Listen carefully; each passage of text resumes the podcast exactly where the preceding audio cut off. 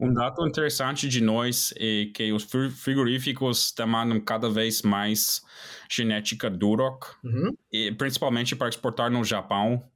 E alguém me falou que o frigorífico que o que vai fazer com, com esse Duroc é que ele vai escolher tipo 10, 20% de com mais mormeio,